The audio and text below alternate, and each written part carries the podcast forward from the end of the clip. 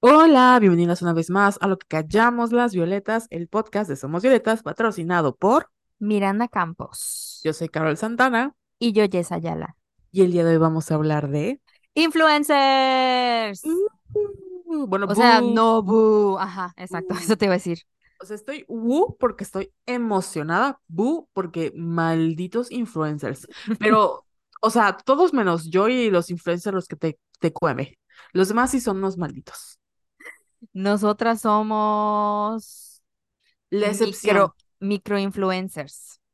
Así es, microinfluencers. Que hacemos que los demás se sientan atacadas con nuestra presencia. Nada que orientas. Así es. Pero bueno, amistad, ¿por qué decidimos hablar de este, de este tema? Bueno, Amix, si ustedes nos siguen en Patreon, que yo espero que sí, si no, pues soporten. No nos soporten, inscríbanse Patreon, por favor, necesitamos su apoyo. Ahí sí. Eh, básicamente, esta última semana tuvimos un episodio en donde hablamos de la importancia de la responsabilidad y sobre todo qué es lo que le pedimos a las personas que estamos admirando, que estamos consumiendo. Estábamos muy ok con este tema, platicamos, como siempre tenemos un, pues, una relación de amor y odio con los influencers porque nos desenvolvemos en las mismas áreas y en teoría entendemos que son un producto y que son personas y al mismo tiempo que pues no podemos exigirle muchas cosas, pero lo importante de esta responsabilidad y estábamos ok, platicamos del tema muy bla bla bla bla bla y de repente subimos nuestro episodio, todo muy bien e inicia la semana con puro drama con influencers relacionados. Para empezar, creo que el caso más importante de toda la semana, no creo que sea más importante, pero como el más relevante, es este podcast que se hizo viral porque aborda o normaliza una relación de pederastía entre una influencer de moda o belleza o, cosméticos y en ese entonces pues un señor de 28 años. Como referencia ya tenía 14.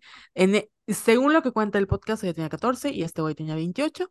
Y pasa la semana, sucede eh, pues la lamentable pérdida y el asesinato de la magistrada y también vemos muchísimos comentarios horrendos en internet y pasan también un tiempecito y vemos las acciones de este niño que no sé su nombre, que sale en Stranger, Stranger Things, Noah. promoviendo, ah, Noah.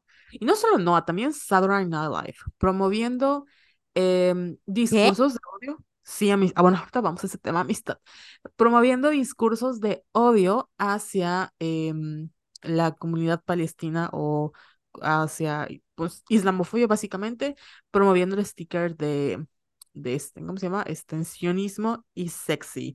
Que güey, no mames. Pero bueno, ese es como un mini resumen de todo lo que ha pasado, el podcast de Florencia Guillot, em, los comentarios de este güey, ¿no? Y pues obviamente la lamentable pérdida de eh, la magistrade Ociel. Qué fuerte amistad. Eh, desde que está, desde que grabamos el episodio para Patreon, yo estaba recordando que en el 2021 yo hice una investigación eh, porque una, un cliente nos pidió buscar eh, influencers, pero médicos. Y siento que ha cambiado como muchísimo, como todo en el marketing digital que avanza súper rápido. Porque siento que todavía para 2021, o a lo mejor estoy exagerando, no había este boom todavía de los influencers. Y me acuerdo que, o sea, es que ya es como, eh, ya es un trabajo. O sea, ya es un trabajo. Para quienes crean que nada más son personas así publicando a lo pendejo, no. O sea, en el marketing digital ya existe el marketing influencers y incluso hay plataformas, eso no sé si te lo conté alguna vez, ya hay plataformas dedicadas. Por ejemplo, tú pones, no sé, palabras clave. Quiero buscar a una persona que tenga un millón de seguidores, que en su contenido utilice las siguientes palabras clave para que las agencias de marketing encuentren a los influencers adecuados para sus clientes. O sea, ¿estás de acuerdo a qué nivel está? Y em, obviamente, pues han adquirido un gran poder, que eso es para mí horrible, porque pues ya vemos las consecuencias de, de en- no engran- bueno, sí, de engrandecer, de seguir a estas personas. En, obviamente no todos son malos, ya saben. O sea, hay, hay influencers como muy positivos. Por ejemplo, a mí me gusta mucho este Mauricio González, que es un médico internista que trabaja en Nueva York, en un hospital de Nueva York, y de hecho es de Campeche. Entonces me gusta mucho su contenido porque es muy amable y es muy, eh, eh, o sea, publica cosas como muy interesantes. O sea, hay de influencers a influencers. Y también he notado que otro problema que cometemos es que a cualquier persona le decimos influencer. Y no sé si sabías amistad, pero también los influencers se dividen por, eh, tienen como que su nombre según eh, sus seguidores. Por ejemplo, hay nano influencer, hay macro influencer, hay las celebrities. Y por eso te dije, te decía hace rato que nosotras somos, por ejemplo, en Facebook, si tomáramos solo nuestros seguidores de Facebook, nosotras somos nano influencers porque a esa categoría pertenecen los perfiles que tienen entre mil y diez mil seguidores. Ah, no, estoy toda pendeja. ¿De qué estoy hablando? ¿Cuántos tenemos en, en Facebook? Como cuarenta y tres mil, ¿no? Sí, que un sí, más de cuarenta mil. Güey, somos microinfluencers, amistad. Sí, amistad. Estamos a un paso de ser macroinfluencers. Oh my God. Entonces, nada más quería dar esta plática de hueva de marketing digital para que ponernos en contexto y darnos cuenta de que tienen, sí tienen un gran poder y siento que los mismos influencers les vale madres porque igual es muy importante o debería de ser muy importante cuando las marcas están buscando esta, hacer estas colaboraciones con estas personas. Pues revisar además de todos los KPIs, ya sabes, lo más importante, sus seguidores, su alcance, su engagement, etcétera. También es muy importante eh, estudiar su credibilidad, que es algo muy importante, o sea, como que su presencia, la influencia que tienen, con qué otras marcas han colaborado, qué tipo de contenidos hacen, cómo lo dicen, eh, ya sabes, o sea, de ese tipo de cosas. Y siento que ahorita ya hay mucho nada que veriento, que tienen muchos seguidores y tienen mucho poder y luego por eso pasan las cosas que pasan, como el caso de. Florencia Guillot. Que no le estamos diciendo nada que verienta a Florencia. O sea, e- e- eso es, bueno, a lo mejor sí. Canceladas. Pero, este, no, no, no. Al final, a lo que, algo que mencionas que vale mucho la pena, como ponerle énfasis, mi como bien diría mi otra amistad personal, es. Ay, se me fue iba a decir para no pensar nada que orienta. No, es cierto. que al final de todo, pues el tema de influencer viene de la palabra influenciar. Y yo no sé si, yo creo que antes del 2021, porque ya trabajaba, eh, yo me acuerdo cuando aquí, secreto de agencia, nos tocó en la agencia en la que estaba, eh, le pedimos a Dana Paola que se tomara, este, mencionara un, un lugar que, con la marca que estábamos trabajando. Y me acuerdo que en ese entonces era como 2000, no era 2020, amistad, tienes toda la razón. O sea, ya había, ya era como normal trabajar con influencers, pero todavía siento yo que al menos en México no había como toda esta... No, es que ya existía, ya existía el Mafia del con... Pero siento que ahora los nuevos influencers, porque obviamente nuestros influencers en ese momento pues eran los youtubers, ya sabes, o sea, Sí. ¿quién eran? Pues Guavir, pues el Wherever, pues Yuya, bla, bla, bla, em, dependiendo de cada nicho, ¿no? Y ahora con esta popular, y obviamente conoces a los influencers más grandes, como por ejemplo los de maquillaje, que era esta, ay, ¿cómo se llama? La de, hey, hello sister, hey sister, no recuerdo, este, ahí este, Guay, no este, sé. Este, este güey, le estoy viendo la cara, dice, hi sister, este que este estuvo súper cancelado, eh, James Charles y toda su séquito, ¿no? Que, este, igual, se me olvidó el nombre de esta vieja, pero bueno, la, la creo que es Tati, Tatiana o Tati Brooke, como se llame. Pero bueno, había todo este, esta onda de youtubers que eran influencers, pero con la llegada de nuevas redes sociales como TikTok, pues tenemos otro tipo de influencers que se hacen como muy virales, como por ejemplo Daniela Rodríguez, esta niña Herly, bla, bla, bla. Y hay otro tipo de influencers que son los que están en Instagram, que yo la verdad es que no entiendo, o sea, yo lo digo con todo respeto, yo no entiendo a la gente que siga a personas como Ana Zarelli, pero porque yo no entiendo el contenido de, de Ana Zarelli, o sea, como como Andy Benavides. no lo entiendo, o sea, o sea, ajá. Pero porque, o sea, lo mismo me van a decir a mí de, güey, yo no entiendo cómo tú sigues a X persona no sé, que solo hace videos de ella viendo fotos de coreanos o hablando de K-dramas, pues lo mismo, o sea, yo no entiendo el contenido que consumes, pero pues es que no, no entiendo por qué es gente nada más que habla de sus lujos que se dan, como también Mariana Rodríguez cuando lo hacía. Eh, o sea, no, no entiendo, pero cada quien, cada quien, ya sabes, cada quien. Entonces siento que ahora, de alguna u otra manera, antes de que eh, nosotros abandonáramos, ahí sí, la industria del podcast por un tiempo, pues el podcast era como un medio muy alternativo, muy indie. O sea, no alternativo porque todo el mundo podía tener un podcast, pero era como que no, como no era un requerimiento tener un podcast. Y ahora siento que todos los influencers sabidos y por haber tienen un podcast. And that's sí. okay, porque aquí no estamos para, o sea, no es pay para que te toque menos, ya sabes. Pero uno se da cuenta de cuando la gente sí lee y cuando la gente no lee y cuando de verdad hay personas que, y ahorita está pasando mucho en TikTok, que hay mucha gente criticando, por ejemplo, y comparando a esta niña Emma Chamberlain o Chamber, como se llame, que de nuevo, yo no sé quién es, yo no entiendo su contenido, pero entiendo que ella es como muy queridilla por ahí, porque tiene un podcast en donde se cuestiona cosas que probablemente tú también te hubieses, te cuestionaste, pero cuando estabas en la universidad o cuando estabas en la prepa y estabas con gente que estaba como en otro nivel de vida y tenían como acceso a mucha información y a formular y a pre- por ej- preguntarse cosas y obtener respuestas de acuerdo al, no sé, lo que estaban aprendiendo, etcétera. Y la comparan mucho con esta niña que se llama este, Brittany Broski, que es la chica de Kombucha, no sé si la recuerdes que también tiene un podcast en donde ella hace como análisis un poco más introspectivos y da como, o sea, es igual muy carismática, pero sin perder esto de que se nota que ella sí fue a la escuela, lo digo con todo respeto, no creo que, o sea, no que, de verdad es que No que haya ido a la escuela, sino que sí hizo como que ese trabajo de preguntarse, ¿no? Así, No, no, amistad, sí reflexionar. fue a la escuela. O sea, Ah, sea, ok. que sí.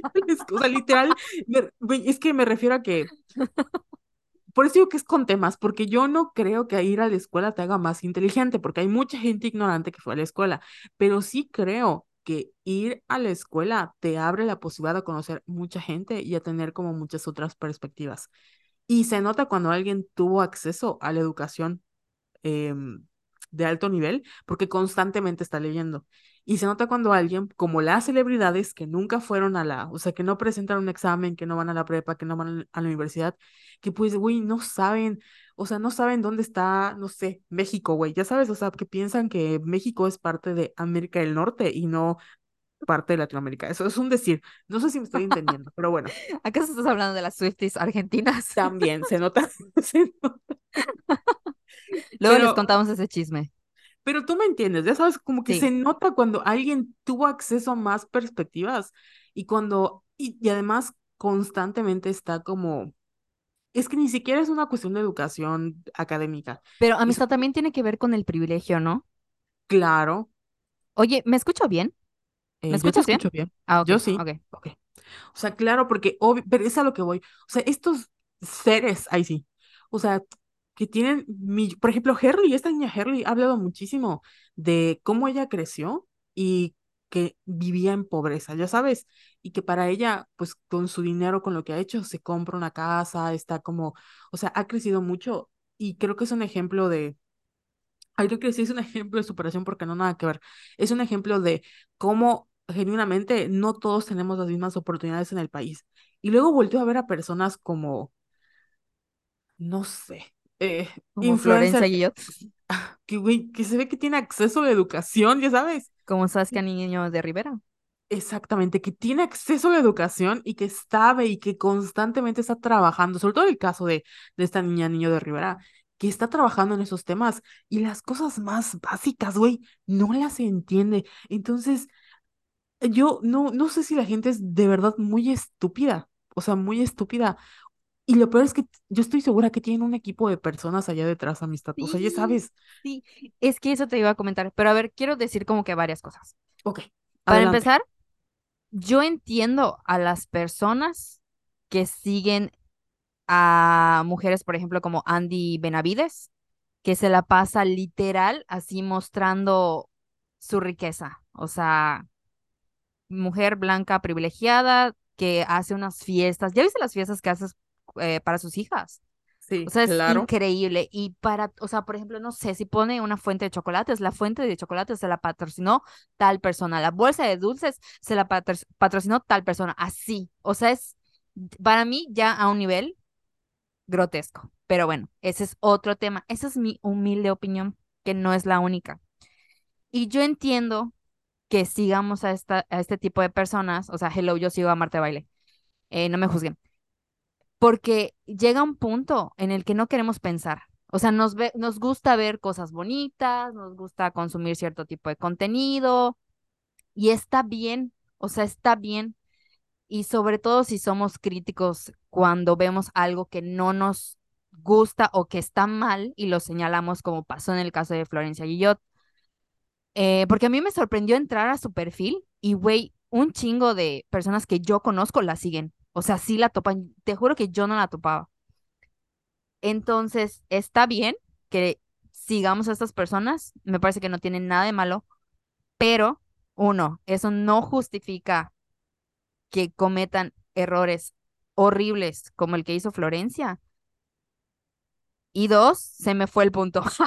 Pero, ajá, ya sabes, o sea, sí siento que está ok que sigamos a estos influencers porque desgraciadamente no van a dejar, o sea, ya es toda una industria y no van a dejar de existir, pero sí tenemos que ser muy críticos con, con, con lo que publican, con lo que dicen, con el tipo de, eh, de contenidos que, que hacen. Y justamente lo que tú estabas diciendo ahorita, amistad, es que a mí me impacta que, ok, vamos a suponer que Florencia no fue a la escuela que no sabe qué es el grooming, que de verdad es tanto su privilegio que no sabía que eso está mal, ¿no? Que esa relación estaba muy mal.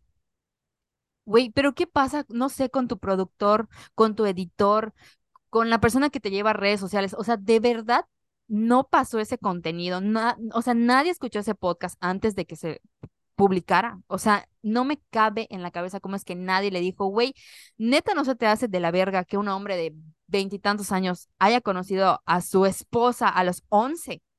O sea, es que se me vuela la cabeza, de verdad, me explotan las tres neuronas. Y eso es lo que creo que a las dos, amistad, nos molesta, porque pues cuánto tiempo llevamos haciendo podcast y no somos así, ni somos super influencers, ni tenemos un chingo de seguidores, pero creo que si escuchan el podcast desde el uno hasta ahorita, sí se nota cómo sufrimos eh, y de verdad nos cuestionamos un chingo de cosas. Para empezar, obviamente porque no somos blancas privilegiadas, o sea, obviamente, y porque sí fuimos a la escuela, pero, güey, o sea, no puede ser, neta, no puede ser en pleno 2023 que me salgas con romantizando una relación de poder O sea, no, no, está muy mal, está muy mal. Y creo que lo que más me emputó fue cuando, o sea, creo que a los dos o tres días salió Florencia a decir, ay, ni siquiera una, ni siquiera fue una disculpa, güey, fue un comunicado. Y dijo así de que, ay, pues es que yo me sigo deconstruyendo. Eso de yo me sigo deconstruyendo y sigo aprendiendo es una mamada. O sea, yo siento que ya, ay, perdón, me estoy atacando. Esto de, siento que no, ya no es como para perdonar porque es un tema súper delicado y ahí te das cuenta que de verdad hacen contenido por hacer y no piensan en, en, en el impacto que va a tener, porque desafortunadamente tiene un impacto y un alcance grandísimo. O sea, esta niña tiene casi un millón de seguidores y no me puedo imaginar, o sea, me gustaría ver así literal sus estadísticas para ver cuál es su, su público al que le llega. Me imagino que son mujeres, no sé, de entre ¿qué quieres? Dieciocho treinta dieciocho treinta y cinco Entonces sí, me parece sumamente grave y lo que más me molesta es que no pueda aceptar, lo mismo pasó con Jessica Fernández, que no pueden, que no son capaces de decir, güey, ¿saben qué? La cagué, la cagué, soy una, o sea, no, no que se digan tontas, ¿verdad? Pero que al menos reconozcan que hicieron mal y ya. O sea, y literal hacer como que el trabajo de reflexión Y es más, si fueran más inteligentes, harían como que un seguimiento, ya sabes, así de que, ¿sabes qué? Mm, Voy a eliminar este podcast y voy a hacer otro episodio en el que yo hable de ese tema. Invito a un especialista porque tienen todo el poder para hacerlo, güey. y no lo hacen. O sea, para ellos es más fácil esto de aventar la piedra y esconder la mano Sí. y ya que se olviden todos que hice este cagadero y lo que sigue, total, pues al final creo que ni le afectó, en el sentido de que no creo que haya perdido seguidores, o sea, la cancelaron dos días y ya, pero, ajá, ¿qué más? No, no pasó más. Entonces creo que sí, no, no, no sé, si yo fuera seguidora de esta niña, me hubiera súper atacado y me hubiera dolido, porque obviamente las seguimos por algo, ya sea porque las admiramos, porque les tenemos cariño, o sea, es como si Taylor Swift saliera a decir que es pro Israel, ya sabes, me mato, o sea, me mato, Carol, me mato. Afortunadamente, Taylor nunca hace, no tiene como, ¿cómo se llama? Nunca opina sobre lo que sucede en el mundo. Taylor está dedicada a Travis Kelce ahorita y a su música. Entonces, por eso la amo. Entonces, pero sí me puedo, o sea, como que veo todos los ángulos y entiendo a los seguidores, eh, pero no, no, no voy a justi- no voy a justificar lo que hizo esta niña, ni lo que hacen los, los influencers cada vez que la cagan. Y ya, perdón por insultar, perdón por atacar. Amistad, yo agradezco que te hayas atacado. Despertaron a la leona dormida. Sí. Porque es que, mm, ¿sabes qué pasa con... Porque mucha gente estaba diciendo, es que estamos atacando a Florencia, porque además las, dos se llaman creo que igual. O sea, una es Florencia Guillot, que es la influencer que tiene el, el podcast, y la otra es Paulina Florencia, que es la chica que está casada con este güey que se llama Mauricio, ¿no? No conozco a ninguno de los tres, a, a Florencia Guillot la ubicaba por, o sea, le ubicaba la cara, pero no sabía qué pedo con su vida. Y la gente que está como muy, es que no hay que olvidar que Mauricio es el abusador. Nadie, o sea, sí, Mauricio, vamos a hablar de él en un momento, pero estamos hablando del papel del influencer y como dices Sí, tú, del equipo, porque porque está bien, no es papel de, o sea, está bien. Florencia Guillot no tiene que andar yendo por la vida predicando el feminismo, eso ya lo sabemos. sí, No tiene que andar por la vida diciendo, em, haciendo todo su contenido feminista, porque no, nadie, ni siquiera nosotros que somos súper fem- feministas, o sea, hemos hecho las paces y hemos hablado mil, ocho mil veces de lo complicado que es vivir con el feminista, el feministómetro observándote. O sea, todos creo que es, es, o sea, incluso los más activistas no pueden estar al cien cien por ciento cien por ciento cien por ciento en ese mismo eh, papel, ese mismo rol, etcétera, ¿no? Entonces, está, está ok, no es su contenido sobre eso. El problema es que, como siempre le hemos dicho, tienes una audiencia y uno hay que, y tiene que ser responsable porque tienes que ser responsable, es que no hay justificación, o sea, está bien que no te gustan hablar de esos temas polémicos, pero estás al mismo tiempo tratando de monetizar con un tema que sabías que era polémico. Y la manera en la que todo su mensaje y toda la comunicación del episodio se basó o se construyó más bien para poder venderlo era que el amor todo lo puede, porque esta pareja, contra todo lo que tenían en contra, lograron ser felices para siempre, ¿no? Y la realidad es que en este país es una burla, o sea, perdóname, es una burla que me digas, ay, un señor de 28 años, porque es lo que decían en el podcast. O sea, luego nos enteramos que ya eran como, la edad era más, más chiquita la chica, de 28 años en Acapulco. ¿Qué hace una niña con? O sea, perdón si yo suena como una señora, ¿qué hace una niña de 14 años?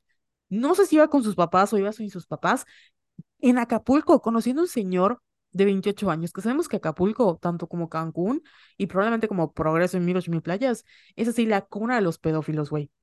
Y está comprobadísimo, o sea, búsquenlo en internet. ¿Y qué hace una niña con sus amigas saliendo con un güey de 28 años? O sea, ahí obviamente el responsable es este Mauricio, porque él es el, pues el que hace el grooming o el güey que abusa de su poder para salir con ella. Y yo sé, o sea, yo no estoy pidiendo que Florencia se siente de nuevo y le diga a esta niña, ¿sabías que tú fuiste abusada? ¿Sabías que? No, porque eso ni las feministas lo hacen, güey. O sea, sabemos lo complejo y lo delicado que es hablar de un tema que está tan normalizado y ella está bien, está bien que no sepa que está mal, o sea, está bien que, que, no sé, en su cabeza no sepa el término grooming, que en su cabeza no sepa, pero, o sea, es ilógico que tú me digas a la edad que tengo, o sea, a mi edad, que yo a mis 30 años vea, ok, salir con una persona de 15 años más chica que yo. O sea, yo no voy a pararme en una secundaria para ir a buscar novio. Y básicamente, o sea, esta, estaban hablando de cómo él, eh, que tenía trabajo, que ya estaba en sus 28, lo que sea, estaba con una niña que estaba en la secundaria, porque era una niña, o sea, no hay de otra, o sea, no hay de otra, o una adolescente, pero estaba en la secundaria. Entonces, tú puedes estar ahí escuchando y decir, ok, si, sigo con el tema, me pongo incómoda, no sé cómo pararlo, está bien. Pero al momento de pasar ya postproducción, todas las manos de las personas, todos los oídos en los que pasaron, alguien pudo haber dicho, ¿sabes qué? Esto va a ser un súper problema. Yo, en lo personal, no veo el problema, pero ¿sabes qué? Mi experiencia me ha dicho que hablar de estos temas va a generar polémica. Entonces, muy probablemente te va a llegar una super funa porque este güey andaba con una chica de 14 años cuando él tenía 28. A lo mejor alguien se lo dijo, a lo mejor no, y decidieron subirlo porque, vende más la polémica y habla más de ti el ser polémico que el es hacer temas em, light, ya sabes, porque nos pasa a nosotras, ya sabes. Entonces, todo lo que, o sea, toda la bolita de nieve, sale el episodio. Y obviamente mucha gente se va a atacar, güey. O sea, mucha gente se va a atacar. No sabes la cantidad de mujeres que a su edad, o sea, a mi edad, a su edad o más grandes dicen, no mames, eso que yo viví con un güey, ni siquiera tiene que ser 14 años, o sea, puede ser 5 años más grande que yo. Fue una relación de abuso de poder, porque yo no tenía las herramientas para defenderme de este hombre que no tenía nada que hacer con una persona que estuviera así en otra etapa de vida, porque estaban en otra etapa de vida, güey. O sea, imagínate que yo en la, en la secundaria, o sea, en la secundaria que yo era fan de Kudai, estuvieran dando con una persona como yo que tiene deudas en la tarjeta de crédito, que tiene que ir al, al doctor porque ya tiene gastritis, que está pensando en, o sea, que está viendo que, que sus amigos ya están pensando en si tener hijos, sacar créditos hipotecarios. Güey, ¿yo qué voy a estar hablando con una persona que es fan de una banda adolescente y que, o sea, ni siquiera sabe deletrear X palabra en inglés porque no se lo han enseñado en la escuela, güey, ya sabes. O sea, jamás en la vida he visto a un adolescente y dicho, no mames, me lo cojo, jamás en la vida. Y yo no sé cómo es toda esta gente que está, le, está hablando, están escuchando, pensaron, ¿sabes qué? Es un excelente ejemplo de cómo el amor todo lo puede. Y más cuando escuchan la historia de esta niña que decía, es que nadie estaba de acuerdo. Pues no, mi reina, claro que nadie va a estar de acuerdo porque era un señor, güey. O sea, si el día de mañana viene un señor de mi edad, o sea, un un amigo mío y me dice, me gusta tu sobrina, lo mando a la cárcel, güey, yo lo mato, le parto la cara. ¿Qué le vas a estar viendo a mi sobrina de 14 años? O sea, ¿qué le vas a estar viendo? Ya sabes. Sí, Entonces, es que me encanta como toda la reflexión que hiciste porque siento que es como lo normal y lo que deberíamos de escuchar cuando nos enteramos que un hombre de treinta y tantos está buscando a una chica de 16. Eh, um, y por eso yo siento que no tiene justificación. O sea, ella como la cara del podcast y su equipo como, como, o sea, como por qué permitieron que, que pasara. Y lo que estabas mencionando hace rato es que yo igual me topé con muchos videos en TikTok que de mujeres precisamente que decían de que, ay, qué casualidad, que le están echando la culpa a Florencia por, por lo que pasó entre, ¿cómo se llama la chica? No me eh, acuerdo. Paulina, y su novio, y todos así de que, güey, o sea, ya no hay que defender mujeres nada más por convivir, ya sabes, o sea, el güey es el culpable de la relación de poder y por andar con niñas de 11 años, y lo que se le está criticando a Florencia es que sea más responsable con el contenido que, que genera. Entonces, no, o sea, como que no tenía sentido que, eh, eh, o sea, esta, eh, abordar el tema de que, ay, no, todos están atacando a Florencia, pues, güey, sí, o sea, imagínate cuántas, cuántas niñas van a escuchar ese podcast. Ya sabes, o sea, hay un chingo de depredadores aquí en México. ¿Sí saben las estadísticas de, del abuso infantil? creo que no. Entonces, o sea, todo mal, todo mal. Y a mí me hace, amistad, perdón, te corté la inspiración. No, no, no sigue, estoy también molesta yo tengo una duda como muy genuina, porque igual me pasó, o sea, le pasó a Selena Gómez, a mi amiga, a mi amiga personal Selena Gómez. Sí. eh, um, que les, cuando empezó todo lo de Israel contra eh, Palestina, le estaban exigiendo que ella saliera a dar como un statement, ¿no? Porque se conoce que Selena Gómez es muy, eh, cada vez que pasa algo, como que siempre sale a decir su opinión o, o sea, ella así como influencers, 100%.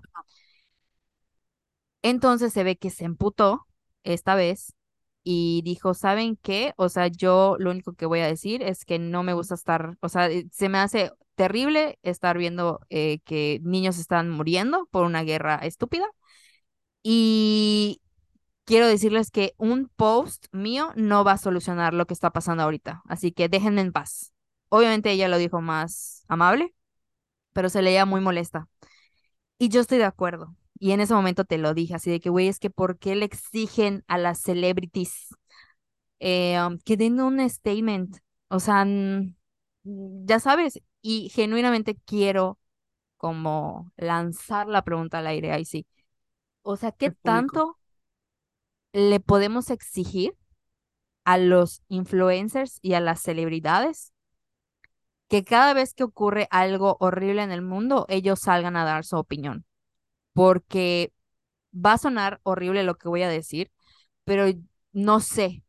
Ay, no, es que no quiero meter. Bueno, sí, lo voy a, lo voy a decir para ejemplificar, no es que la esté minimizando ni nada, pero por ejemplo, es como si yo, yo que quiero mucho a Jerry Mois, porque me gusta su contenido, porque es muy chistosa, es como si yo fuera y le dijera, pero Jerry, ¿por qué estás haciendo contenido sobre tu, tus productos de maquillaje ahorita que hay un genocidio? Ya sabes. Como por qué le voy a exigir a Jenny Moore que dé su statement en contra de lo que está pasando ahorita en Israel y en Palestina. O sea, de, o sea, de verdad que no estoy siendo mamona. Es una pregunta que tengo desde hace semanas y yo se lo dije a Carol porque igual me topé con un tweet de una chica, no me acuerdo de su nombre, que es muy popular en Twitter, eh, que le estaba reclamando a otra influencer que por qué no hablaba sobre lo que había pasado en Guerrero con el huracán Otis, que ya ves que pues Acapulco eh, quedó destrozado por el huracán. Y decía algo así como que, ay, es que estos influencers, o sea, sí pueden hacer un millón de posts sobre un, eh, sobre un labial, pero no pueden publicar sobre lo que está pasando en Acapulco. Y yo, lo primero que se me pasó por la mente, no me cancelen, por favor, es así de, es que no es el deber del influencer. Silencio, ok. cancelan a Jessica. No. Esto de, porque yo dije, es que ¿por qué le exiges a esta persona que estás viendo, que tiene un estilo de vida súper privilegiado, que es un influencer de maquillaje, o sea, como por, o sea, y ahí ot- otra cosa, otra anotación. Obviamente ahí te das cuenta del tipo de personas que son, porque no les cuesta absolutamente compartir. A lo mejor y no salir y decir, pinche presidente que no ayudó a, a Acapulco, que quedó devastado tras el huracán Otis, que no sé qué, pero sí no te cuesta nada, por ejemplo, publicar dónde hay centros de acopio en tu ciudad, por ejemplo, ¿no? Y ahí, ahí nosotros creo que tenemos el poder de, pues sí, a lo mejor y sí de señalar así de, pinche influencer culera, ¿no? Que no, que no posteó nada y dejarla de seguir. Pero creo que tenemos que recordar que no es como que su trabajo principal el de salir a dar statements cuando pasa algo en el mundo. Pero esa es mi opinión, ay, sí, eso es lo que yo opino. Y ya, Cancelada. es, cancélenme. Pero yo quiero saber qué es lo que tú opinas, amistad. Pues primero estás despedida. Eh, es cierto, amistad.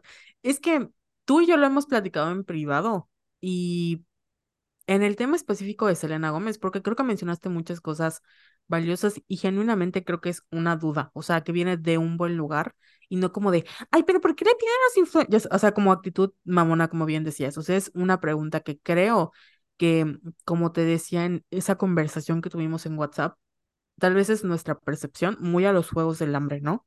de que nosotros hemos asociado a las celebridades con, eh, pues obviamente es nuestra cultura pop y lo más cercano a lo que tenemos, pero tú y yo cuando queremos saber de un tema, no le vamos a ir a preguntar a Taylor Swift qué es lo que opina sobre este tema, ¿verdad?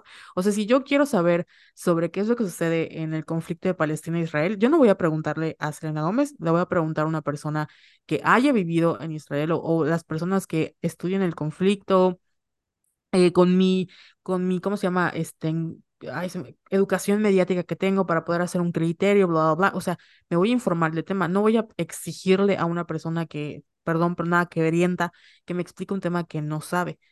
Pero creo que con los cambios que han habido en el mundo, sobre todo viendo la cultura gringa, que es lo que más tenemos cercano. Hablemos desde el 2016 con Black Lives Matter o con el Me Too, etcétera. Nos hemos dado cuenta de la relación muy cercana, y eso pasa en México, la relación muy cercana que tiene la política y el entretenimiento, que de alguna u otra manera en el caso de México, una ha servido de tapadera de la otra. Y hay como relaciones para mover a las masas, ¿no? Y es muy fácil cuestionar por qué estas celebridades que se supone que son las líderes o las lideresas de las masas, eh, son las que nos dicen qué es lo que deberíamos poner la atención. Entonces, cuando tienes influencers como Kim Kardashian hablando de Swarovski en medio de la guerra de conflicto y Palestina e Israel, tú puedes pensar, se me hace de muy mal gusto que con todo lo que esté pasando en el mundo, pues eh, tú elijas hablar de temas tan banales como el Swarovski, no sé, es un decir, que creo que es lo que pasó en su post que ella hizo. Pero al mismo tiempo, pues si tú tienes crítica mediática, creo que puedes hacer esto de, no es trabajo de Kim Kardashian resolver el conflicto de Israel y Palestina. Lo que sí creo que tienen toda la responsabilidad es de no difundir información falsa. Y lamentablemente los, las celebridades Sí. y los influencers ah, caen en estas cosas que es lo que pasó con eh, cuando hubo el ataque en Israel, de que ellos tomaron una postura política por no saber, güey, porque era muy... ¿Qué es lo que te decía con Selena Gómez? Selena Gómez, si se hubiera quedado callada, no hubiera dicho, o sea, no hubiera pasado nada, pero de nuevo, a mí no me, o sea, con todo respeto, no me interesa, Selena Gómez, cómo te hace sentir el conflicto entre Palestina e Israel en tu mansión de con mil, ocho mil millones de dólares, diciendo, me siento muy triste por el mundo. Y, ya sabes, como, y, o sea, yo me siento muy triste por el mundo y además tengo que ir a trabajar mañana porque si no, no como. Tú mm, mm, te puedes ir a sentar con tu tristeza en París o en tu mansión o con tu amiga Taylor Swift y se acabó, ya sabes, o sea, realmente los conflictos del mundo no te van a tocar porque tienes una burbuja muy, muy, muy grande de privilegios, muy grande. ¿Qué sucede? Que hay otro tipo de luchas, como por ejemplo la, la lucha de género, que sí les toca a ellas, sin importar quiénes fueran, incluso con todos los privilegios, hasta Taylor Swift porque es mujer, ¿no? Y creo que por eso em, muchas de las personas o las celebridades, al menos que han, eh, que son un poco más activistas, porque de nuevo, yo no creo que sea el rol de, o sea, creo que ser activista es un rol que tú tienes que elegir y lo hemos hablado así en N cantidad de episodios, porque es un trabajo muy difícil. Entonces, hay gente como por ejemplo Bella Hadid, sobre todo Bella, porque Gigi, si te das cuenta, ella no, no es tan vocal como Bella que tiene una relación muy cercana a, por ejemplo, el tema de el conflicto de Israel y Palestina, porque ella, ella es palestina, su papá es palestino y fue desalojado por una familia de israelíes de su casa cuando ellos los eh, protegieron del nazismo en la Segunda Guerra Mundial. Y los sacaron de su casa y tuvieron que, o sea, los despojaron porque los sacaron con la invasión de Israel a Palestina. Entonces, para ella ese conflicto es muy importante y es importante para ella usar su plataforma para poder eh, difundir información de lo que sucede en Palestina, que es, creo que es lo que todo el mundo quiere, como difunde información. Pero, ¿qué sucede? Que obviamente estas celebridades no tienen ni perra idea, güey, porque están de verdad rodeadas de una burbuja de privilegios y de cosas que nosotros no sabemos. Yo no digo que Kim Kardashian sea floja, yo de seguro tiene que hacer un montón de cosas en el día, pero sus cosas que tiene que hacer no se comparan con las cosas que tú y yo tenemos que hacer. O sea, Kim Kardashian a lo mejor tiene mil, ocho mil llamadas, pero está sacando una línea, eh, ya sabes, millonaria que va a ser millones. Y tú y yo tenemos mil, ocho mil juntas, pero estamos presentando un reporte para nuestros jefes y nos van a pagar el mínimo y esperando nuestro aguinaldo. Ya sabes, como que hay una gran diferencia en lo que sucede para ellos y lo que sucede con nosotros. Entonces yo entiendo como esta necesidad un poco idealista de hacer que los influencers y que la, sobre todo la, entendiéndolos como celebridades y como personas que tienen un gran poder, de que hablen para cambiar y hoy sí que para influenciar la actitud que tienen las masas. Pero de nuevo, yo no creo que pues sea tanto posible porque al final tendrías que hacer un papel de constante, o sea, hacerlo constantemente, de educar a tu audiencia. Y educar a tu audiencia es una responsabilidad y creo que también es parte de una vocación y no todos están dispuestos a hacerlo. Entonces, hay muchos influencers que comparten información falsa. No, no hablemos de conflictos, este, mm, ¿cómo se llama? Eh, políticos, o sea, información sobre su propio tema. Yo te cueme mucho a Yuya, la te cueme. Pero si tú ves sus videos cuando ella empezaba, güey, hasta te decía que te pusieras bicarbonato en la cara, cuando está comprobadísimo que el bicarbonato y limón, no mames, te mancha la piel. O sea, entonces, e, es a lo que voy. Hay muchísima, muchísima desinformación y lamentablemente la gente que tiene los conocimientos para hacerlo o no son tan populares o se roban el contenido porque hacer contenido es un negocio. Y, o sea, tú puedes ser influencer, yo puedo ser influencer de nutrición y no tener ni siquiera un título de nutróloga, ya sabes, o sea, puedes ser influencer de lo que quieras y no tener como una base eh, que te ayude y que te, como este compromiso a compartir la verdad y como este compromiso con tu audiencia, decir, güey, cuando la cago, la cago y lo comento. Entonces, entiendo de dónde viene como estas ganas de, exigirle a los influencers. Yo en lo personal no espero nada de ellos, lo digo con todo respeto porque sé que no es su papel, pero lo que sí espero es que tengan responsabilidad con la audiencia que tienen. Y eso es mucho pedir. O sea, eso es demasiado pedir, güey. O sea, mira a Bárbara Regil. O sea, neta, es creo que el ejemplo perfecto de que esa señora creo que nunca ha abierto un libro o leído, o sea, lo digo con respeto porque no tienes que ser em, o sea, académica para poder compartir información, pero creo que ni siquiera tienen la preocupación de educarse en ningún tema. Y nada más piensa que con decir buenas vibras ya la hizo, ya sabes. Sí, es Pero que bueno, ya acabé. Era todo mi me acordé. Pues yo tampoco espero nada de los influencers, amistad, honestamente. Y creo que compartimos lo de, a mí no me interesa saber cómo se siente Selena Gómez, ni ninguna otra celebridad sobre un conflicto tan eh, doloroso y complejo como lo es eh, Palestina e Israel. Y pues, no sé, o sea, se me fue lo que iba a decir. Pero pues ajá, estamos en sintonía. Sí, al final, por ejemplo, te digo, tu duda es ¿Por qué se les exige tanto? Yo creo que porque obviamente tenemos como, o sea, son quienes tienen una voz realmente. Pero yo siento que la voz, o sea, incluso los propios líderes no son el, el, o sea, aunque sean representantes, no hablan por el pueblo. O sea, yo, AMLO no habla por mí, eh, con todo lo que pasó con el magistrado, o sea, incluso las voces de algunos no hablan por la, por todos.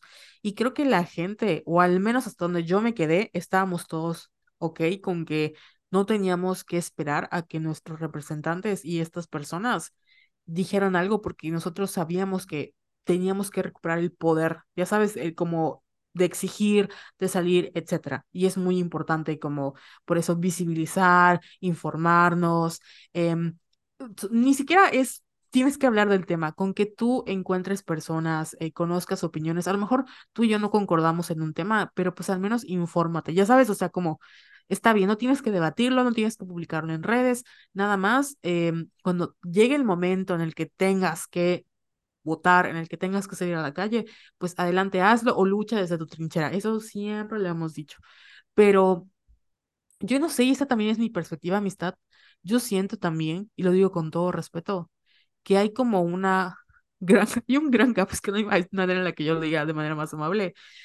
es que hay mucho es que no, quiero decir analfabetismo, porque va a sonar como que las personas no leen o de nuevo ponerle como el pie a la educación, pero sí siento que las generaciones más chicas de verdad es que no tienen un filtro. O sea, de verdad, y, e incluso en mi generación hay gente que no tiene filtros, pero me impacta muchísimo todos los avances que habíamos tenido, cómo todos estábamos eh, encaminados a promover la lucha social y de repente ves a personas que entiendo que es su camino de vida, pero están súper atacadas, em, son más fascistas que, que el mismo, no sé, ¿cómo se llama el el güey de Brasil? O sea, son, es imposible, tan conservadoras. Y pienso, si estás, o sea, estás escuchando lo que estás diciendo.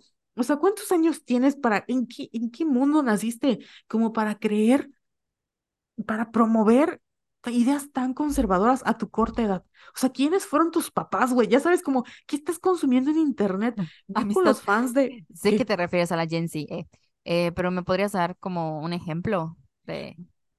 Amistad, o sea, el simple hecho de ver al Temach, o sea, sus fans, o sea, con todo respeto, pero hay estas morras que hablan de, eh, con, digo con todo respeto, porque yo soy creyente, la energía femenina y la energía este, masculina, y eh, lo hemos, o sea, lo hemos hablado en la tarot, pero o sea, ¿en qué, ¿en qué, mundo vives? O sea, ¿en dónde estás? No puedo creer que cada vez que entro a la, a la, al internet, al TikTok, escucho las takes más pendejas del mundo y pienso, bueno, tiene 15 años, voy a darle chance.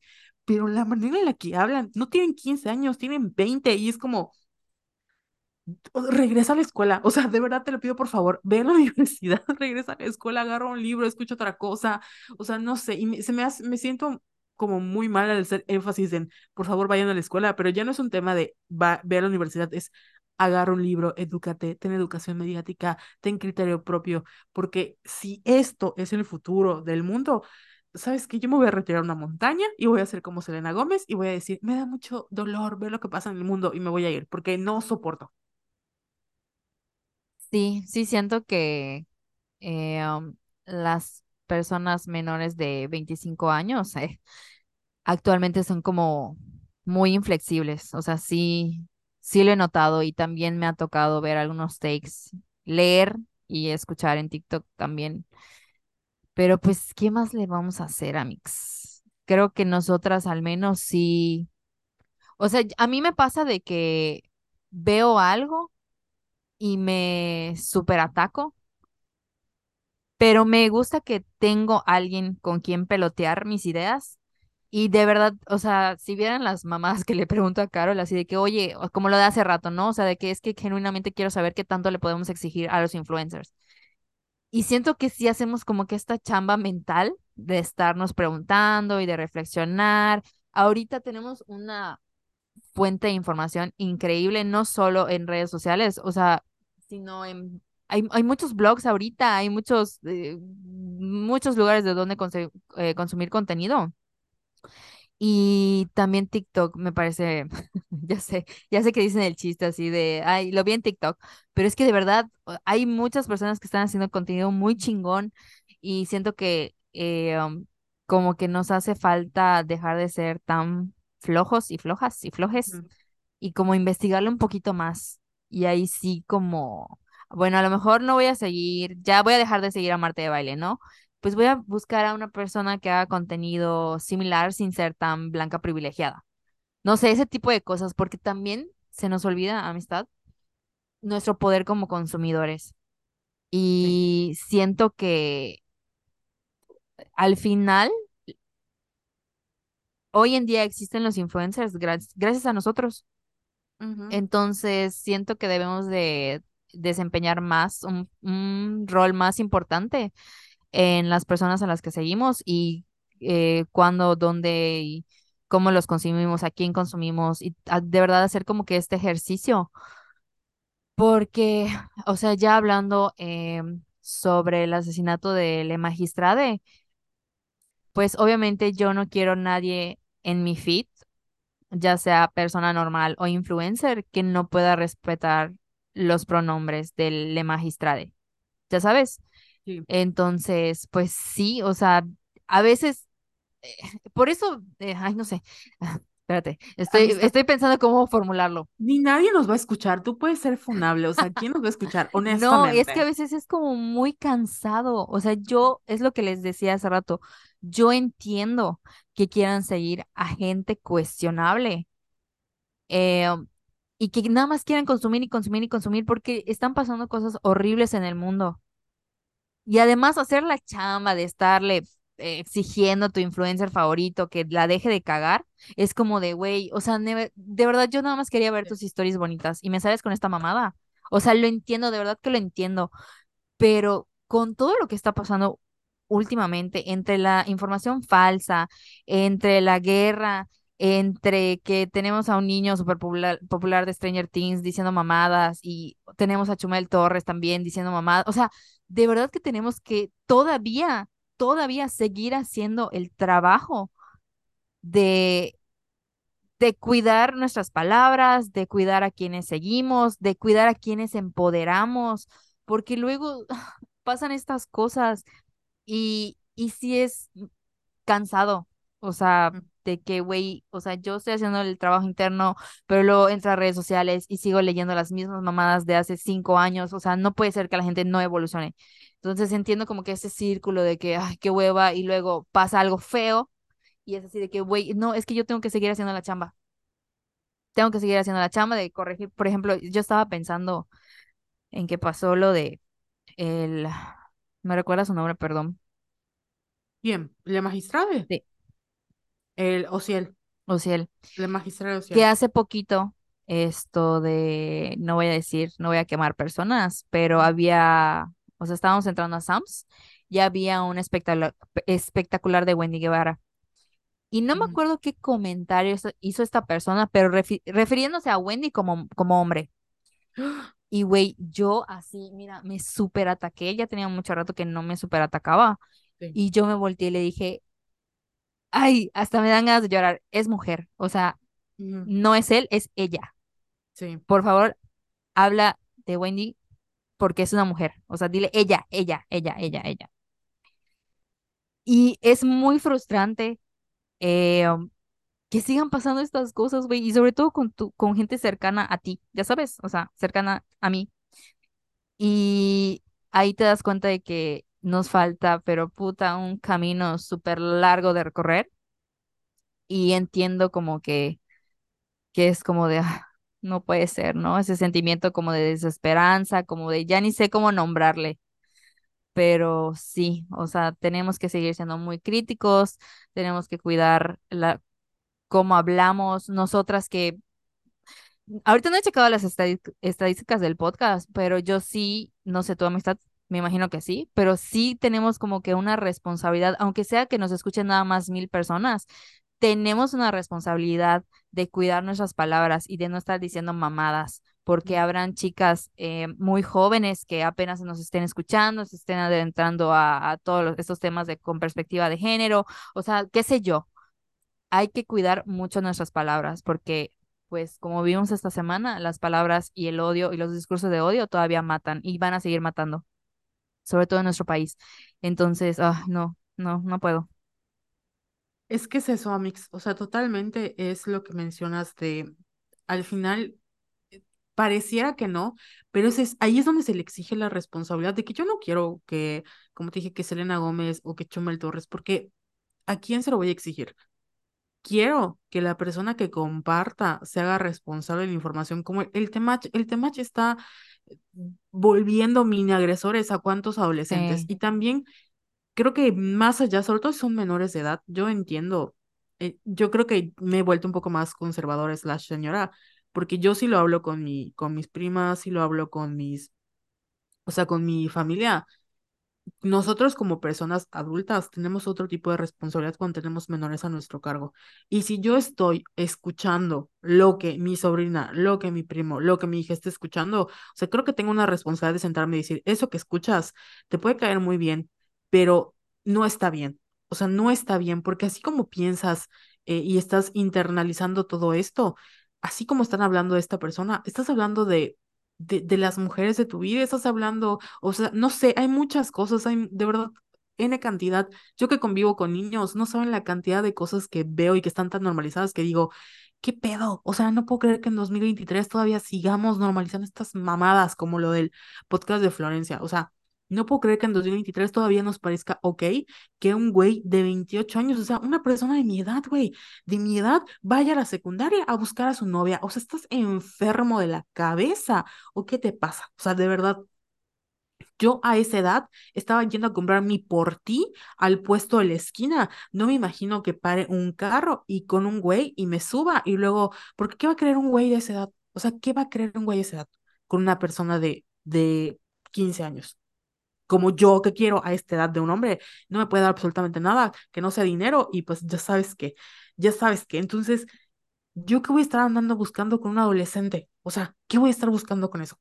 Nada más que abusar de él, no, no físicamente, sino emocionalmente. Y hay una serie muy buena que se llama, creo que, ahí les voy a poner el dato, por ahí, este, la hace este niño, el que hizo de eh, Hola Simon, y ah, se olvidó el nombre, ay, de la serie, pero creo que está en Hulu, que habla justamente de una relación entre una maestra y su alumno. La maestra está como, tiene veintitantos y, su alumno está creo que en prepa, y habla de que este niño, cómo, cómo ve esa relación y lo mucho que le causó como dolor y las consecuencias de haber atravesado este ese periodo de vida en una relación con una persona que abusó totalmente de su poder, porque también se puede dar entre mujeres, ¿eh? O sea, las mujeres también pueden ser agresoras y pueden cometer grooming. Entonces, aquí en China, estar con una persona en una etapa de vida diferente, sobre todo cuando es una menor de edad o es una persona mucho más chica, está mal. Y sabes qué, ahí voy a que me cancelen de una vez, pero yo creo que si tienes 19 años y andas con un güey que tiene treinta y tantos años, amiga, o sea, yo no soy quien para decirte qué hacer con tu vida, pero créeme que ese señor no puede ser alguien positivo en tu vida. O sea, lo siento, esta persona no es tan diferente que el otro güey, porque ¿qué haces con una persona de 19 años?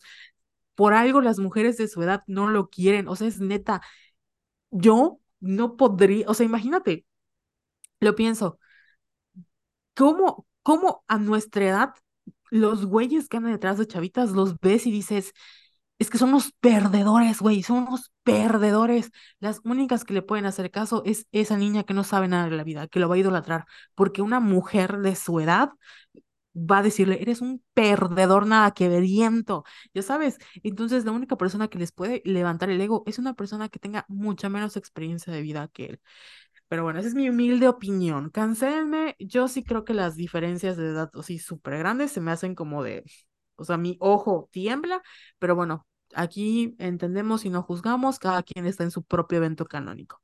Pero sí, güey, o sea, ya que, o sea, no le podemos pedir nada a los influencers porque pues, I don't know, pero creo que sí les podemos, al menos como consumidores, sí podemos dejar de consumir. De nuevo, no creo que, o sea, a mí me, cae bien Jerry Moa y la, y la consumo. Y sé que dice mamada y media y también sé lo que le puedo exigir y sé lo que no le puedo exigir.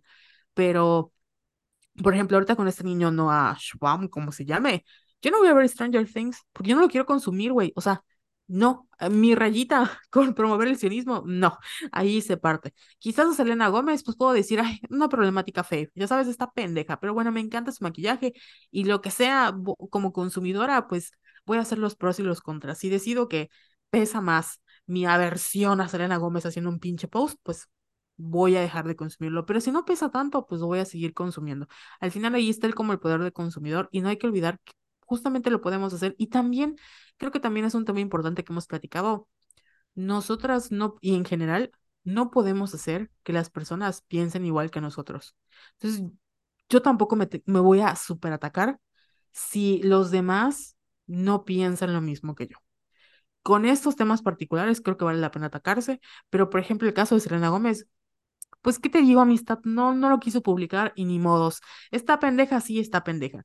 Y si nadie piensa igual que yo y si los demás piensan diferente, pues tampoco puedo, puedo cambiarle su manera de pensar porque es un trabajo y yo debo decidir si quiero o no aventarme ese trabajo de hacer el coco wash, porque eso nadie nos lo dice, pero el activismo, sea en gran o menor escala, es un trabajo muy mal pagado y muy mal agradecido. Entonces, cada quien decide si se quiere llevar esa chamba, por las razones que quiera, que lo haga. Y si no, también. Yo ya no juzgo a personas que hacen o no hacen contenido con temas eh, que, por ejemplo, eh, activistas que eran muy activos sobre ciertos temas, como nosotras. O sea, yo estoy muy consciente que la gente ha de decir, güey, son unas irresponsables, estén, ya no hablan de esto. Pues, mi reina, ¿qué te digo? O sea, es un trabajo, la verdad, muy, muy mal pagado y muy mal agradecido y es muy cansado. Entonces, yo estoy a favor de que cada quien eh, lleve eh, su activismo como quiera, pero estoy en contra de que rompan ese como decreto básico de la comunicación que es ser responsable con su audiencia. Amistad, acabo de ver un tweet en contra de mi voluntad. Te lo mandé por WhatsApp. Aquí sí vale la pena hacerla de pedo. Oh, Ok, les explico lo que acabo de ver. Eh, un señor pendejo que se llama Mario Fernández Márquez, que veo que es eh, am, un abogado, escribió en Twitter, el magistrado, además de vestirse de mujer y ser un bufón de TikTok, ¿qué aportó al país? ¿Ayudó a los pobres? ¿Resolvió alguna problemática social? ¿Hizo algún avance a las ciencias o artes? Y otro súper pendejo, el triple de pendejo que es Ricardo Salinas Pliego, citó este tuit y puso, esto me parece genial, ¿qué aportó? ¿Ayudó a algún hombre? ¿Resolvió algún problema social? ¿Creó algún empleo? Y puros emojis de que se está riendo, güey. De verdad que asco de personas. A este tipo de personas les dejo, les deseo lo peor del mundo, de verdad. De, desde el fondo de mi corazón, les deseo lo peor porque no puedo creer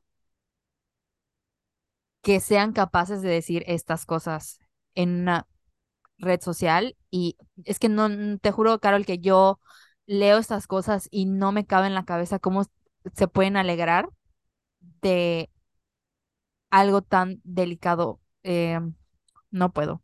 Y creo que aquí sí vale la- muchísimo la pena, además de mentortearle a la madre, obviamente denunciar eh, el tweet y tener estas conversaciones. O sea, cada vez que escuchen que una persona cercana a ustedes, porque eso te iba ya para ir cerrando, porque ya estamos así súper atacadas y enojadas. ¿Qué podemos hacer nosotros, que no somos ni influencers, ni celebrities, ni nada, para contribuir un poquito? Y me parece que podemos tener este tipo de conversaciones que pueden ser muy cansadas, sí, pero no nos cuestan absolutamente nada. Justamente por eso estamos haciendo este episodio. Eh, um, cuando veamos algo así en, en redes sociales, lo podemos señalar, lo podemos criticar, les podemos mentar la madre. Creo que en esta ocasión es súper válido. Y también cuando escuchemos, eh, como me pasó a mí, que alguna persona no está utilizando los, los pronombres correctos, hacer la corrección. Digo, tampoco es como que se peleen, ya saben, así con sus familiares y amigos. Si lo quieren saber, si lo quieren hacer está súper bien, pero creo que es muy importante que sigamos diciendo, ¿sabes qué, güey? Eh, Wendy Guevara es mujer y cállate el hocico y a la verga. Sí, y eh, Eh, esa que le pese a sí. este güey es Le Magistrade, es su título, es un magistrada. Y sí, sí ayudó algo, ayudó mucho más que Ricardo Salinas Pliego, ayudó mucho más que Mario Fernández Márquez. Le Magistrade Ociel era un ejemplo de que uno puede ser su auténtico ser y llegar a o sea, hacer lo que quieras, porque la representación importa, amistad. Y obviamente, y no solo eso, o sea, fue la pr- primera persona, si no me equivoco, no binaria reconocida en el país. em, y eso, güey, son, es años, años de lucha, años de lucha, porque no es nada más. Ellos lo ven como, ay, se vistió, ¿sabes? Los huevos y los ovarios que requiere una persona para pararse y vestirse y saber que todo el mundo lo va a burlar, lo va a criticar, lo va a deslegitimizar, les va, los va a tratar mal, los va a insultar, va- lo que sea, y pararse y decir, me vale, esto soy, y soporten. Eso no lo puede hacer Ricardo Salinas Pliego, eso no lo puede hacer el señor llamado Mar- Mario Fernández. No lo pueden hacer no lo pueden hacer. Y la existencia de la magistrada cambió, mm, no sé si millones, porque no solo fue en México, o sea, es un ejemplo que estos dos güeyes jamás, jamás van a poder ser, porque jamás han tenido que atravesar, así como el caso de Wendy Guevara, que hace unos meses, o sea, todo el mundo estaba en shock, porque sí, todas las violencias que tuvo que atravesar Wendy Guevara, y son mejores personas que estos dos, estos dos güeyes de seguro nunca se han quedado sin papel de baño en su casa. Y aún así siguen siendo una caca de persona. O sea, aún así tienen mierda en la cabeza, mierda atorada. Entonces, ¿qué te digo? Me da mucho coraje porque, con lo que decíamos, este güey es un empresario importante en México que pudiera hablar de la importancia de darle eh, créditos a familias para que puedan tener una vida digna. ¿Y qué hace? Se burla de una comunidad marginalizada o marginada. O sea, eso es lo que hace. Este güey, como esa niña Saskia de, Dive- Saskia de niño, como se llame Rivero, que trabaja con personas que están en condiciones de, mar, o sea, comunidades marginizadas o marginales, como le quieran llamar, que son grupos vulnerables, en vez de que tengan tres gramos de educación básica, lo único que hacen es hacer peor el problema. Y creo que eso es lo que más me emperra, porque si fuera Selena Gómez, puedo decir, bueno, está pendeja, pero estos dos, güey, tú eres un empresario, o sea...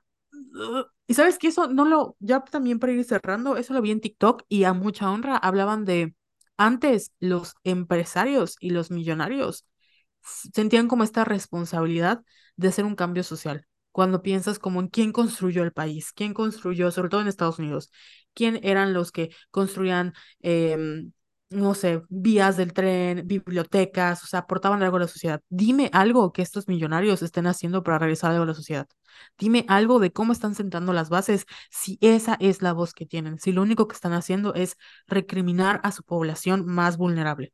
O sea, no tienen ningún gramo de responsabilidad social. Y lo que tienen, no, no me mientes, es para lavar impuestos. Porque si tuvieras de verdad en tu corazón o en tu cerebro un granito de querer cambiar el mundo, no harías publicando mamada y media. Pero hoy ya me toqué, ya, perdón. Sí, yo estoy así como, no mames. Y pues hay que seguirle. O sea, eh, um, creo que fuimos como muy bueno, yo fui muy ingenua al pensar que el trabajo como que ya estaba hecho, por decirlo así. Y pues estoy segura, amistad, que vamos a seguir tocando estos temas. Tal vez ya no tan seguido como antes en Son los Violetas, pero sí me parece como importante sumarnos a la conversación y seguir reflexionando y seguir señalando y seguir corrigiendo a quien tengamos que corregir. Eh, um, y pues aquí vamos a seguirle. Y pues soportarán. Y la queso, y ahí espero ahí, ahí espero ver, que nadie nos va a escuchar, ahí sí, ahí espero ver mi nombre en TikTok diciendo funadas las somos violetas, pero bueno, pues amistad, me gustó mucho tener este episodio, ya hacía falta un episodio donde habláramos molestas, porque creo que también es un ejemplo de, de que pues tampoco estamos pendejas, o sea, sí nos gusta estar viendo K-dramas y estar viendo series y alejarnos del mundo, pero en el fondo pues no estamos tan pendejas, o sea, nos damos cuenta. Es que, es que eso es otra cosa, porque saben que nosotras eh, amamos Hollywood, la neta, y somos como de, pues sí, de ver qué está haciendo Taylor, qué están haciendo nuestras actrices y actores favoritos, pero también somos muy críticas y sí señalamos, por ejemplo, ahorita hablamos mal de nuestra amiga Selena Gómez, pero la queremos mucho, pero obviamente la vamos a criticar cuando haga cosas que no nos parecen. Por pendeja. Ajá, y vamos a hablar de ello. Entonces, pues es lo que tenemos que hacer todos con, con... Ay, no sabes cómo agradezco que Taylor esté enfocada en su música de verdad, porque si hiciera las cosas que hace Selena, estaría así muerta en llanto. Pero bueno, eso es otro tema. Así es, amistad. Pues bueno, esto ha sido todo por hoy, Amix. Mucho gusto, un placer, como siempre, grabar contigo estos episodios. Y nos estaremos viendo eh, eventualmente en este tu querido podcast. Eh, ¿Cómo nos pueden encontrar amistad en nuestras redes sociales? ¿Cuáles son? Arroba Somos Violetas en Facebook, Instagram y TikTok. Y por favor, suscríbanse al Patreon. por favor. Sí, por favor. Es que estamos evaluando nuestros... De hecho, estamos haciendo en vivos cada dos semanas en, en Instagram, que subimos uno acá, pero en Instagram vamos a empezar a hablar de películas, amistad. Y la próxima va a ser los Juegos del Hambre, ya lo dijimos, porque sí. Y en pues Patreon ya saben que hablamos de temas, eh, hablamos mucho de chismecitos, como mix de chismecitos, es un noticiero personal. Sí, pero siempre con perspectiva de género, así como acabamos de hacer, siempre estamos así atacadas. Sí. Se pone buenísimo. Buenísimo. Ay, me encanta los, lo de Patreon. Deberíamos subir uno un día. Vamos a hacerlo uno gratuito, así como nuestro buen fin, ah, tipo un buen fin un fin de semana de, episodios gratuitos. Obviamente no vamos a poner los que tienen nombre amistad porque nos vamos a quemar. Para que escuchen y digan, ah, está bueno, y se suscriban a Patreon. O al menos eh, nos compren uno por allá porque creo que están bastante buenos. Pero esto ha sido todo por hoy, Amix. Espero que estén muy bien y nos vamos viendo eventualmente. Bye. Bye.